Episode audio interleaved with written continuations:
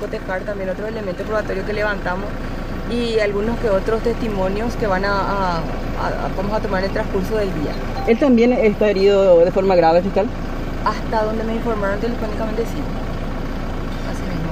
Fiscala, ¿se confirma que ya residían por aquí Montejía, Quevedo y compañía? Eh, el que sí habría estado alquilando una vivienda por acá es Montejía. eh, Aquí en San Bernardino. aquí en San Bernardino. Eso vamos a estar cotejando también. Pedimos un poco de, de tiempo, ¿verdad? Nos estamos dividiendo las tareas, pero, pero estamos en eso, manejamos ya esa información también. ¿Cuánto tiempo que estaba viviendo aquí, fiscal? Según lo que él mismo refirió hace unos días, más de una semana, estaba con su familia y de hecho está su, creo que su pareja, su esposa, acompañándolo en el, en el sanatorio. Eh, mi colega Lorenzo Lescano es el que está ahí en el lugar y se está, está llevando a cabo algunas diligencias frente al sanatorio. ¿Cómo fue para que deje su camioneta aquí, Marcelo? ¿Pudieron comunicarse ya con él?